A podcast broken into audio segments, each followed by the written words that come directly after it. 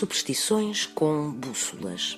No mundo das superstições existem várias qualidades ou defeitos associados às diferentes direções da bússola. O norte é, de entre todas elas, a direção que menos sorte traz. Talvez porque no hemisfério norte este ponto cardeal está associado com o tempo frio, com o tempo de pousio das colheitas e de retiro dos homens. Acredita-se também que o lado norte das igrejas ou cemitérios são os locais menos aprazíveis para as celebrações, pois são os chamados lados da sombra, ou até em Assombrados, e daí se reservar a porta sul das igrejas para a entrada de noivos ou crianças para batizar. Existe, no entanto, uma superstição em que o norte traz sorte. Diz que um viajante deverá sempre começar caminhada em direção a norte e dando três passos nessa direção, porque não há duas sem três.